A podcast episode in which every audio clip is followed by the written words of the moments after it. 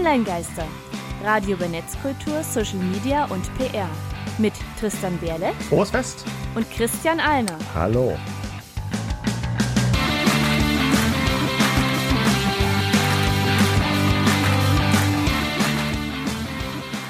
Heute geht es um unseren Rückblick Podcast 2020 und damit hallo und herzlich willkommen zur 55. Folge der Online-Geister. Frohe Weihnachten, frohes Fest, schöne Feiertage und was sonst noch so feiert. Und willkommen zu unserer letzten Folge im Jahr 2020, wie immer aus unserem schönen Studio im noch wunderschöneren Halle an der Saale.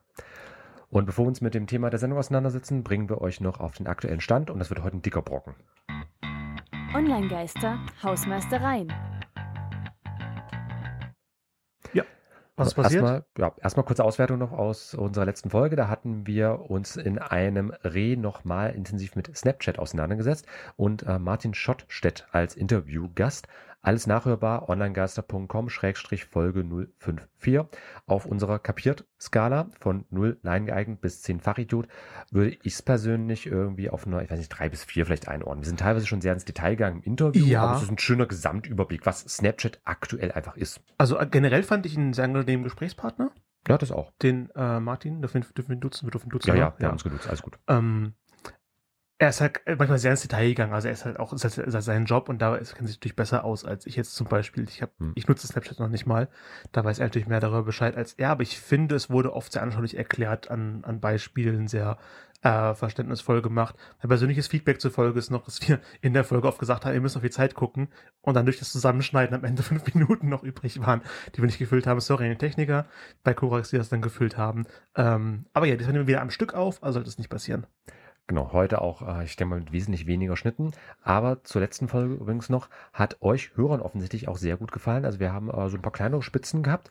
Bei unserer normalen Ausstrahlung am Donnerstagabend äh, in der Spitze 42.000 Hörer allein im Radio-Livestream, also die UKW etc. noch außen vor gelassen. Liebe Grüße. Genau. Und am Freitag in der Spitze 38.000 Hörer. Also Aber das im- auch immer noch der, der Nachhang vom, ähm, äh, vom Morgenmagazin ist. Ja, so ein bisschen vielleicht, aber ganz ehrlich, wir haben auch äh, immer noch einen ganz guten Wert bekommen. Also das ist auch immer so ein bisschen schwankend. Das Mhm. ist jetzt also immer der, Spit Mhm. der Spitzenwert im, im Schnitt, aber auch besser als äh, vergleichbare andere Folgen. Und die Podcast-Variante nur kurz, da sind wir so bei um die 500 Downloads gelandet. Also ist mal Ist schön. klassisches Ergebnis für einen Podcast. äh, Radio kam auf jeden Fall ganz gut an. Ich finde das das Thema. Persönlich interessant, da wir ja jetzt also am, äh, Heiligabend laufen. Deswegen ja, äh, also werden die meisten gerade wahrscheinlich ho, ho, Fest. irgendeine, irgendeine Art von besinnlichen Sachen machen. Wer jetzt gerade live Clorox laufen hat, schöne Grüße an euch. Schreibt uns mal in die Kommentare oder schreibt uns irgendwie mal an, wenn ihr uns live gerade live im Radio hört. Am schönen heiligen Abend, Ähm, Und wie 19 dann die, Uhr. ja, und wie dann die Daten aussehen für die Wiederholung am ersten Weihnachtsfeiertag. Da habt ihr ja noch Zeit, könnt uns gerne nochmal hören, könnt auch alles ein bisschen vertiefen, denn wir haben ja auch noch ein paar News vorbereitet und das sind nicht nur ein paar, wir haben ein halbes Dutzend Nachrichten, weil sich das so ein bisschen jetzt auch Okay, dann angesammelt fangen wir mal hat. an. Deswegen, reingestiegen mit unserem Briefing mit allen Neuheiten. Meldung Nummer eins und Nummer zwei gleich so ein bisschen im Bündel. Zum einen, ja, Google kauft Presse versus Google investiert eine Milliarde in Pressearbeit. Hintergrund. Google will Presseverlagen in den kommenden drei Jahren eine Milliarde Euro überweisen. Nur mal, um das einzusortieren, ich habe ein bisschen rumgerechnet, das sind jährlich ja etwa 333 Millionen, also etwa 0,02 Prozent des Jahresumsatzes 2019 von Google. Die haben 2019 137 Milliarden Euro umgesetzt, also umgerechnet investiert Google mit dieser eine Milliarde, also äh, etwa eine Woche Arbeit, also sieben Arbeitstage. Das ist das, das ist Ja. die Mietenförderung von Google. Wobei man dazu sagen muss, wahrscheinlich schon 10 Millionen, also auch ein Bruchteil von dem, was investiert, ein Betrag ist, den die meisten Menschen in ihrem Leben nicht sehen werden. Vermutlich nicht, aber nur mal, dass man das so ein bisschen Ja. einsortieren kann, dass eine Milliarde für so einen Konzern gar nicht so viel ist, vor allem weil es über drei Jahre gestreckt Es ist. ist nicht so viel für die, aber für die, die es bekommen, wird es eine ganze Menge sein. Deswegen ja auch die Mhm. Diskussion darüber, wie viel Beeinflussung ist da da, wenn ein Riesenkonzern wie Google, Pressemedien, die ja neutral sein sollen, so viel Geld hinreichen, wollte ich jetzt sagen, das soll gar nicht so ab- abfällig klingen, aber so viel Geld zur Verfügung stellt, wie neutral können dann die, die Journalisten noch sein, wenn sie wissen, da ist unser Geldgeber, der mein Unterhalt Mhm. finanziert. Genau. Und äh, dieses Projekt, das sich Google News Showcase oder kurz GNS nennt, wurde auch schon kommentiert, unter anderem vom Google CEO Sundar Pichai persönlich. Der das wäre jetzt auch unsere Best-Case-Interpretation, äh, vor allem halt eben den guten Glauben und an die Ideale appelliert, ähm, dass er zum Beispiel auch selbst als kleines Kind gerne die Zeitung gelesen hat und das halt eben auch die nächsten Generationen weitergeben möchte.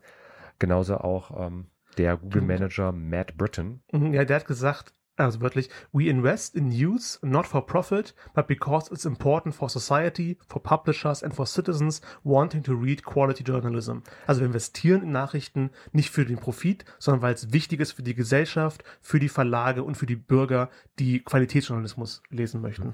Das hoffen wir auch, dass es Google macht, aber Worst-Case-Szenario gibt es ja genauso, dass halt Unternehmen wie Google oder auch Facebook derzeit halt weltweit von Regulierungen und neuen Gesetzen halt bedroht sind in ihrer eigenen unternehmerischen Freiheit, Mhm. im Sinne von halt eben, es droht halt eine stärkere Regulierung, stärkere Kontrolle. Nur allein zum Beispiel, in Deutschland hat Google als Suchmaschine einen Marktanteil von mindestens 95 Prozent. Die ganzen indirekten Suchen, die über Google laufen, also das wie zum Beispiel bei äh, GMX und Vergleichbaren, die haben auch Ecosia, Suchfunktionen. auch. Na, Ecosia läuft über Bing von Microsoft. Ah, okay, tatsächlich. Ähm, diese rechnen wir noch nicht mal mit rein. Also das sind einfach nur diese einzelnen Beispiele. Äh, Googles größter Konkurrent ist Bing von Microsoft. Die haben einen Marktanteil zwischen 3 und 5 Prozent. Und wenn dein größter Konkurrent 3 bis 5 Prozent Marktanteil hat und du quasi den gesamten restlichen Markt dominierst, Ich meine, au- sprich mal einer von Monopol. au- aussagekräftig ist schon, dass Googlen steht im Duden seit mehreren Jahren. Äh, Mhm. Niemand sagt Bingen. In dem Gut. Zusammenhang nicht. Das ist nochmal ein ganz anderes Thema. Aber das ist halt auch so ein Punkt, dass Google, genauso wie andere Dienste, die haben halt eine extreme Marktmacht. Hm. Und das gefällt natürlich auch äh, verschiedenen Staaten, Organisationen, gerade wenn es halt eben auch um demokratischen Prozess geht, nicht so sehr, weswegen halt auch viel, viel unternehmen, unternommen wird. Und man kann halt auch interpretieren, dass diese äh, Nachrichteninitiative von Google einfach eher so ein Feigenblatt-Ding ist von, ja, wir tun mal auf, äh, ich weiß nicht, menschenfreundlich, um damit halt Hm. eben so die gröbsten Verstöße gleich mit wegzuwischen von, ihr macht aber das und das, ja, aber wir haben auch das und das gemacht, so, dass man es schön miteinander zerdiskutieren kann. Ich warte darauf, dass eine von den, den Outlets, die Google Geld bekommen, irgendwas Google-Kritisches veröffentlicht und Google dann sagt, jawohl, das ist der politische Journalismus, den wir haben und es nicht kritisiert oder bedroht, das Geld wegzuziehen. Wenn das passiert, dann können wir sagen, okay, halb so wild, aber bis zu dem Punkt bleibe ich erstmal skeptisch. Ja, also wir sind hoffnungsvoll. Ich meine, es ist eine Milliarde für den Journalismus. Das ist ja generell erstmal eine gute Sache. Aber wir müssen halt eben schauen, wie es entwickelt. Also wir bleiben da für euch dran, berichten auch. Und damit gleich verknüpft, äh, Google hat ja eine Milliarde jetzt in, äh, vor zu investieren in den Journalismus. Das heißt, Google braucht auch ein bisschen Geld dann. Deswegen 0,02 Prozent des Jahresumsatzes wird investiert, das muss man wieder reinholen irgendwie. Ja, und deswegen, äh, was seit über 20 Jahren eigentlich Standard gewesen war, dass halt eben Google-Dienste eigentlich gratis sind, Gmail, Google Nicht Suche, mehr. YouTube Ja. technisch gesehen. kannst du knicken. Äh, das kommt nicht mehr. Also es gab zwar auch immer schon so ein paar kleine kostenpflichtige Produkte, jetzt äh, eher für Businesskunden oder äh, dieses Mobilfunkangebot von Google, das äh, sich Fi nennt, FI äh, geschrieben. Die haben auch schon Geld gekostet. Das gibt's auch, aber in der Regel kann ich bei Google ja alles kostenlos verwenden. Aber was hat sich geändert? Warum will Google jetzt halt anfangen, für seine Dienste, die halt vorher kostenlos waren, Geld zu verlangen? Zum einen, Google ist halt hauptsächlich ein Werbedienst und in den letzten Jahren sind halt die Werbepreise, also für Google Ads etc., ähm, halt kontinuierlich nach unten Ich gegangen. glaube, generell Werbepreise nach unten gegangen. ja, aber auch speziell im, äh, Print. ja, aber auch speziell im Suchmaschinen-Marketing-Bereich, also im Search Engine Advertising, kurz SEA-Segment. Und Google verdient ja hauptsächlich sein Geld damit. Ja. Und deswegen sucht Google halt vermutlich nach neuen Geschäftsmodellen oder zumindest nach ein paar netten Nebenverdiensten. Und das nur als Hintergrund. Was wird also kommen? Ja, Google hat zwei Dienste vorbereitet. Google One für Privatkunden und Google Workspace Space für Businesskunden. Und das soll nach einem Abo-Modell funktionieren und das ist dann eine Doppelstrategie. Die Vorteile werden attraktiver, dafür wird das Gratisangebot jetzt eingeschränkt. Hm, Genau, also das heißt mit anderen Worten, äh, Google pusht halt einfach stärker diesen gesamten Abo-Bereich bei sich und äh, will halt sagen, so, will halt sagen, so hier, wenn du bei uns Geld bezahlst, kriegst du so, so viele tolle Sachen. Du bist halt eben besserer Mensch quasi, wenn du bei uns die Produkte kaufst. Und wenn du es halt eben weiterhin kostenlos verwenden möchtest, ja, so, du kannst du machen, aber dann hast du halt eben immer weniger Möglichkeiten. Und vielleicht haben ein paar von euch, die Google-Produkte verwenden, auch in den letzten Wochen schon verschiedene E-Mails bekommen. Da hat ja Google auch groß angekündigt, ja, so ein paar Sachen werden sich ändern, beginnend ab Juni 2021 beispielsweise. Das hat Google Fotos nicht mehr unbegrenzt ähm, Fotos abspeichern lassen kann. und halt eben ab 2021, ab Juni, äh, diese Google Fotos, das war bislang nämlich nicht so gewesen, auf den Google Drive Speicherplatz mit angerechnet werden. Aktuell war das getrennt voneinander. Du konntest wirklich theoretisch unbegrenzt Fotos hochladen bei diesen Google Fotos. Geht jetzt nicht mehr. Das heißt, es gibt irgendwo eine Obergrenze, womit Google ja auch schon so ein bisschen in Abo-Modelle zwingt. Ja. Also wo ich am meisten Google nutze, ist tatsächlich Google Drive und Google Docs, wo man eben gemeinsam, also unser Skript wir lesen wir gerade ab von Google Doc, was wir gemeinsam von zu Hause aus bearbeiten, jetzt im Studio vor uns haben. Äh, meine Band benutzt Google Drive, um Songideen und quasi Tabs, also Noten zu teilen. Äh, meine, meine Theatergruppe hat jetzt über Google Drive, über Google Docs die ganzen Audiodateien für unser Hörspiel ähm, veröffentlicht. Ähm, das, äh, genau, also natürlich veröffentlicht, aber halt geteilt untereinander, dass wir uns da gegenseitig das anhören äh, können. Was wir Auswirkungen hat das da auf uns jetzt konkret? Also wird weiterhin Google Drive kostenlos nutzbar sein und einfach der Speicherplatz reduziert und wenn man dann ein Gigabyte speichern will, muss man schon was bezahlen? Ist das schon näheres bekannt oder einfach, mhm. wir werden den Speicherplatz irgendwann reduzieren? Also aktuell soll das erstmal nur Google Fotos betreffen, die halt eben ab Juni 2021, also wenn du bei Google Fotos diesen Dienst Fotos hochgeladen hast, dann äh, wird es halt einfach auf diese 15 Gigabyte, die du ja immer Gratisspeicher hast bei äh, Google Drive, mhm. wird es einfach mit draufgeschlagen. Vorher war es ja, okay. separat gewesen. Ist erstmal nicht viel, aber das ist halt der erste Schritt. Schauen wir mal, was danach kommt. Und da ist halt jetzt auch eben die Frage, wie sich es entwickelt, denn zum Beispiel, wer sich einen Google Pixel, das ist dieses äh, Smartphone von Google gekauft hat, die aktuellen Modelle haben zum Beispiel noch äh, dieses komplett kostenlose. Du kannst dir halt eben alles mögliche hochladen, unbegrenzt Speicher. War so ein Verkaufsargument auch von Google gewesen. Wenn ihr euch dann ein neues Google Pixel kauft, gibt es das nicht mehr. Dann habt ihr halt eben auch alles angerechnet auf euren Speicherplatz. Also Google wird, denke ich mal, in den nächsten zehn Jahren uns dazu zwingen, für verschiedenes Geld ausgeben zu müssen. Wenn wir Google weiter nutzen, es kann natürlich auch gut sein, dass dann entsprechende Konkurrenzprodukte aufploppen, die eben sagen, hey, Google kostet jetzt was, wir bieten das gleiche kostenlos oder mit einem besseren Freemium-Modell, also Grundfassung kostenlos, mhm. mehr Speicher kostet was. Deswegen vielleicht auch auf einem allgemeineren Level, ist kostenlos jetzt ein Auslaufmodell? Was meinst du, Tristan? Gute Sachen, hat immer schon was gekostet. Die müssen sich immer irgendwie finanzieren. Und ich war mal ein Fan von dem Freemium-Modell, also eine Variante von ist kostenfrei für Privatkunden, aber wenn du es geschäftlich nutzen willst, musst du was bezahlen. Oder hier die Grundfunktion bekommst du quasi geschenkt, aber alles darüber hinaus kostet was. Also sehr schönes Beispiel ist ähm, ein Videoschnittprogramm, die äh, Resolve, DaVinci Resolve, mhm. was wirklich äh, Kino Hollywood Level Filmschnitt, die ermöglicht für Privatkunden kostenfrei. Aber hier die Special Effects, das Ding, da musst du was für bezahlen. Und ich komme mit super klar und mit Special Effects, gut, die nutze ich fast nie. Ähm, und wenn das jetzt Google so viel, was so viele Leute nutzen, kostenfrei angeboten hat, kann ich es irgendwie nachvollziehen, dass die jetzt Riesenkonzern sagen, ey, ein bisschen mehr Geld kriegen wir da bestimmt noch irgendwie raus. Wobei man aber auch sagen muss, ähm, es ist ein Riesenkonzern, 127 ja. Milliarden Dollar. Also wenn sich jemand leisten könnte, dass 127 Milliarden Euro Jahresumsatz. Es wird sowieso schwer sein, aus dieser kostenlosen Mentalität rauszukommen. Also es gibt genügend Verlage, die damit ja seit Jahren kämpfen. Stichwort Paywall und damit ja. nichts einnehmen. Äh, wir hatten es ja bei uns auch mal eine Weile über äh, so Crowdfunding-Sachen alles mit laufen gehabt, die Online-Gast speziell. Das lief auch nicht wirklich in irgendeine Richtung am Ende. Es gibt andere Projekte, die laufen da sehr, sehr gut. Also da hatten wir auch mal äh, relativ am Anfang mit äh, den Machern von Steady zum Beispiel ja. uns äh, auseinandergesetzt. Und die haben ja auch inzwischen, äh, ich glaube, knapp 1000 Projekte und 10.000 äh, Abonnenten oder sowas schon. Also war jetzt vor kurzem so mal ein Update gewesen. Also es hat sich ja gut entwickelt. Also die Leute sind durchaus bereit, Geld auszugeben, aber von Google, von Microsoft, von etc. Da sind wir es irgendwie gewohnt, das kostenlos zu verwenden. Und ganz ehrlich, aus meiner Perspektive, wenn Google Geld will, dann ja, Pech gehabt. Ich habe es immer kostenlos bekommen. Warum soll ich da jetzt plötzlich Geld für bezahlen? Also es ist so eine zweischneidige Sache. Aber Google hat auf der anderen Seite natürlich die Marktmacht, uns irgendwo zwingen zu können, für die Dinge zu bezahlen. Einmal das. Generell bin ich auch bereit, für, für Sachen Geld zu bezahlen. Ich unterstütze auch freiwillig kleinere äh, Content Creator über Patreon und ähnliche Sachen. Ähm, und aber wenn es irgendjemand, also nur gerade genug Geld hat und sich leisten könnte, Sachen kostenlos weiter anzubieten, wäre es ein Konzern wie Google. Mhm.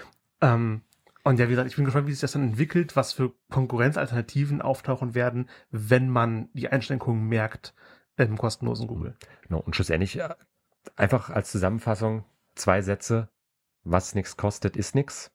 Kennt man vielleicht als Redewendung. Und das andere, ist das Produkt kostenlos? Bist du das Produkt? Denn das macht ja Google momentan.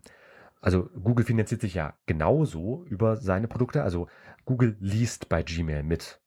Google wertet auch alle Google Docs Sachen aus. Also wir machen es jetzt am Ende halt mit unseren Skripten, aber die werden ja eh veröffentlicht. Also wir haben ja jetzt in dem Sinne keine Interna da irgendwo Kompletten drauf. Skripte veröffentlicht? Na, das wird wir jetzt sagen. Unser Skript ist ja quasi Also ja, Grundlage für das, was ja aber- eh gesendet Also wird. manchmal sind da ja noch Notizen drin, die nur für uns gedacht Also es ist jetzt Ja, keine, wo keine brisanten Daten. Ja, aber es sind ja stehen. keine in dem Sinne internen Informationen, die intern Ja. sein sollen. Wir planen ja das Ja. Skript als Veröffentlichung von allem. Also was wir in das Skript reinschreiben, das darf ja auch öffentlich kundgetan werden. Und insofern haben wir jetzt hier an der Stelle da nicht das Problem.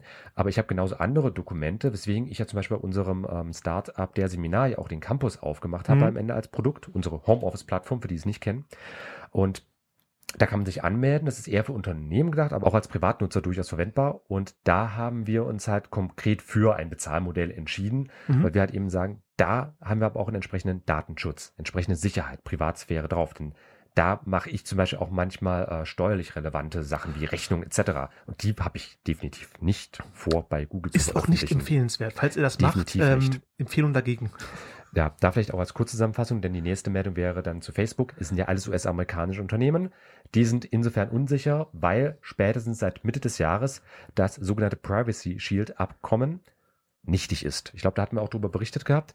Bestimmt. Ähm, es gab halt mehrere Jahre ein Abkommen zwischen den USA und der EU, die halt einfach, wo, wo effektiv drin stand, US-Dienste sind sicher, auch wenn es in der Praxis niemals so gewesen ist. Unterzeichner waren unter anderem Google, Facebook etc. gewesen. Mhm. Und wir wissen ja, wie sicher Facebook ist. Denn da hätten wir ja auch zum einen als Meldung von Facebook den Cambridge Analytica-Skandal, Moment. Ja, gute alte. Tradition, wo sich ja Facebook nicht gerade mit sehr, sehr viel Ruhm bekleckert hat. Und da haben wir sogar einen eigenen Jingle, äh, weil das ja regelmäßig im letzten Jahr ja Thema gewesen ist. Ähm, da übrigens auch als Hinweis gleich, bevor ich jetzt zu sehr in den Bereich äh, von Datenschutz reingehe. Also, die britische Datenschutzbehörde ICO hat aktuell einen Abschlussbericht zur Cambridge Analytica-Affäre vorgestellt. Nochmal zur Erinnerung, was war Cambridge Analytica? 2018 wurde bekannt, dass das britische Analyseunternehmen Cambridge Analytica eine Facebook-Schnittstelle missbraucht hat, um Mhm. Nutzerdaten zu bekommen und diese halt für Dinge zu verwenden. Da wurde unterstellt, dass sowohl der Brexit als auch die US-Wahl 2016 manipuliert worden sind. Und jetzt hat die ICO klargestellt, dass A, Facebook zwar in puncto Sicherheit sehr, sehr schlampig gearbeitet hat und B, Cambridge Analytica wirklich auch versucht hat zu manipulieren, aber die große Verschwörung, als dies dann irgendwo dargestellt wurde, war es halt nicht. Also dafür fehlen schlicht die Beweise. Vielleicht war es durchaus was gewesen und die Beweise sind einfach nicht da, aber rein objektiv kann man zwar sagen, es lief durchaus einiges schief. Also Cambridge Analytica hat wirklich Scheiße gebaut, kann ich anders sagen. Mhm. Die haben, ein, die haben halt versucht, dieses System Facebook auszunutzen und haben aber vor allem öffentlich zugängliche Informationen dafür genutzt. Also man war maximal bei Cambridge Analytica der Kleinkriminelle und nicht der super Bösewicht aus einem James Bond Film, als den man sich auch da teilweise selbst dargestellt hat. Äh, denn Cambridge Analytica hat halt eben auch versucht, sich so zu präsentieren, wie wir können dies und jenes und sind super toll und wir haben alle Informationen. War es nicht. Es lief sehr, sehr viel Mist. Aber am Ende war es jetzt nicht dieser große Skandal, als der, als der es halt eben aufgebauscht wurde in der medialen Berichterstattung. Aber Facebook hat nachweislich schlampig gearbeitet. Die haben nicht gut alles abgesichert. Und deswegen hat auch US-Dienste wie Facebook, wie Google, wie Amazon, wie Apple, wie Microsoft. Bitte aufpassen, wenn ihr die verwendet für wirklich persönlich intime Informationen. Also was ihr dort veröffentlicht, am Ende wird das immer an jeden herausgegeben. Es ist nicht privat. Und was auch nicht mehr privat ist, sind die Messenger bei Facebook. Das wäre jetzt nämlich Haben die unsere vierte Meldung. Privat. Ne, die wurden Also zusammengefasst. exklusiv halt, genau. Es gibt halt eine Schnitt, stärkere Schnittstellenverbindung miteinander. Mhm. Also wir, Facebook hat ja WhatsApp gekauft vor äh, etlichen- Jahren. Fünf Jahren schon, Mhm. okay. Instagram gehört zu Facebook und Seit Facebook, acht Jahren. worüber man Messenger nutzen kann, was ja eigentlich eine Bilder für Bilder ist, aber auch für Messenger haben die auch. Ähm, und den Facebook Messenger, der halt in Facebook integriert ist, haben die auch, also eigentlich drei verschiedene Sachen nur miteinander zu chatten, zu schreiben, Hm. wurden jetzt endlich äh, zusammengefasst.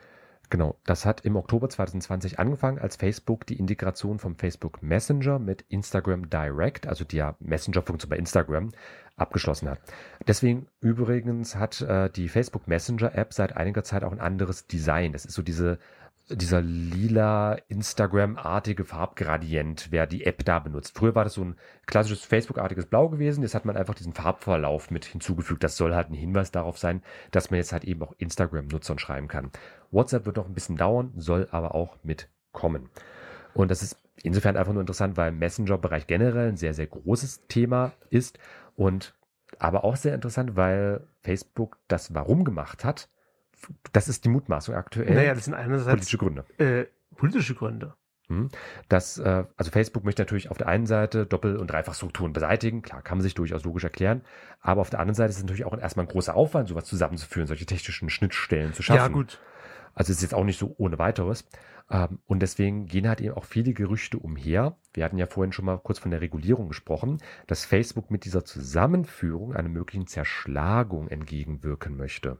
Denn es gibt durchaus Gründe, warum Facebook zerschlagen werden sollte. Der Facebook ist ein großer Monopolist bei Social Media. Ich meine, das ist viel noch das, die soziale Plattform, das Social Network. Es gibt einen Film, der Social Network, der sich mit Facebook beschäftigt. Ähm, und hat mit Instagram und WhatsApp haben auch Unternehmen gekauft, die ebenfalls einen großen Anteil vom Messenger und Social Media Markts noch abdecken. Und bis die US-Politik soweit ist, könnten Facebooks Dienste also schon so stark zusammengelegt sein, dass eine Zerschlagung technisch sehr, sehr schwierig wird. Mhm. Ich meine, wie viele Millionen Nutzer hat WhatsApp allein in Deutschland? 60 Millionen? 62? Plus, minus. Also von äh, etwa 66 bis 77 Millionen Internetnutzer an sich, die es in Deutschland gibt. Also Etwa 80 Millionen Einwohner hat das Land, etwa 70 Millionen Internetnutzer, so plus minus, mhm. und etwa 50 bis 60 Millionen sind bei WhatsApp. Also ja. ziemlich großer Und das Teil. gehört zu Facebook, was sowieso schon das Social Network generell ist. Genau, Facebook hat etwa 40 Millionen Nutzer, Instagram ist bei 20 plus Millionen. Also das sind auch damit die drei größten Social Media Plattformen. Es wird sich da generell viel überschneiden, aber das mhm. alles konglomeriert auf einen großen Batzen ist halt dem kann sich dann keiner mehr entziehen. Mhm. Man kann heute kaum noch an WhatsApp vorbei, wenn man mit sich mit Freunden mhm. schreiben möchte.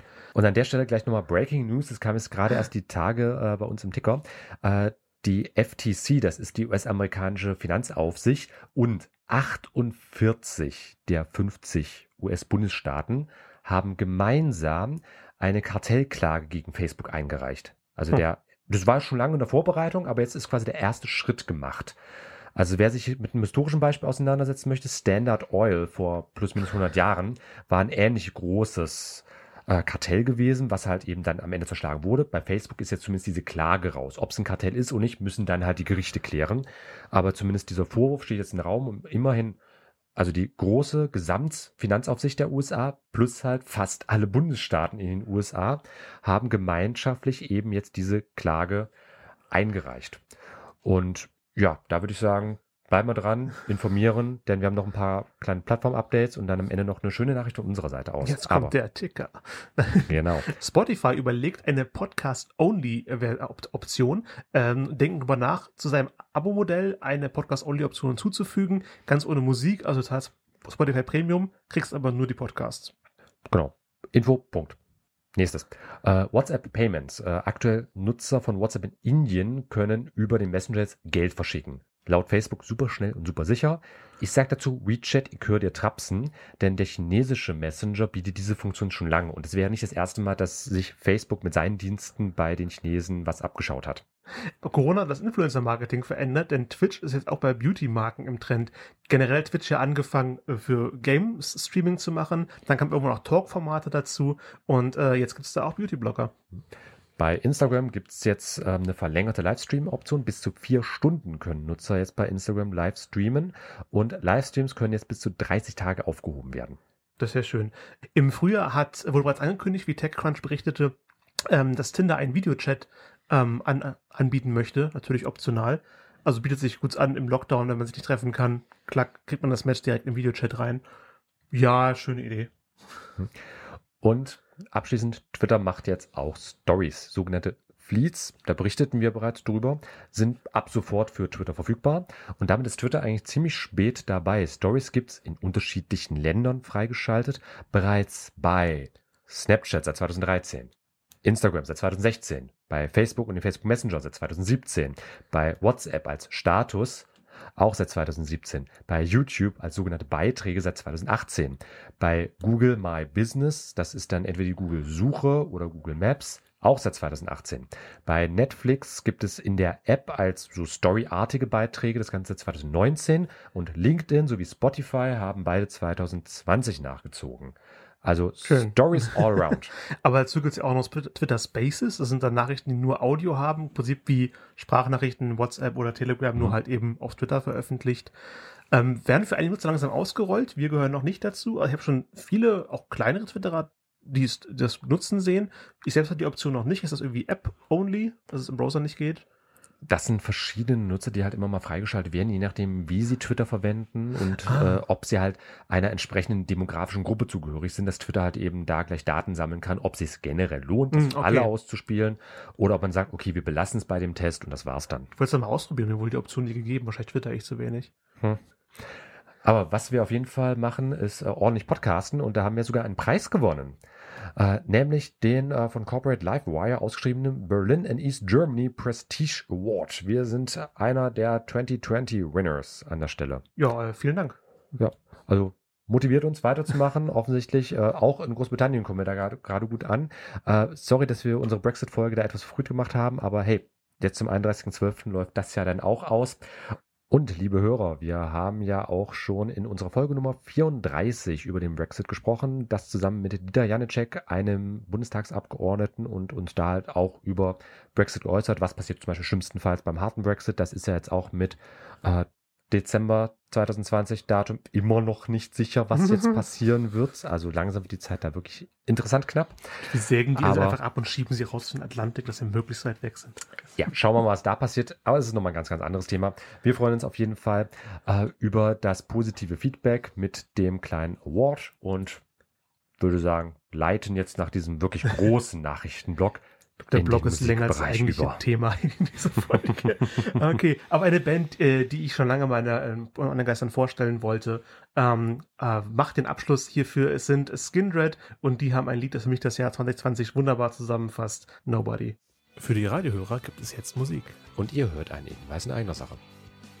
Du willst Fakten, Tipps und Content zu Social Media? Du willst es in zwei Minuten oder weniger lesen können? Du hättest dazu gern eine professionelle Meinung? Und das soll noch persönlich und sympathisch sein? Dann melde dich jetzt für zwei Minuten an. Monatlich kompakt kuratiert. www.onlinegeister.com slash newsletter.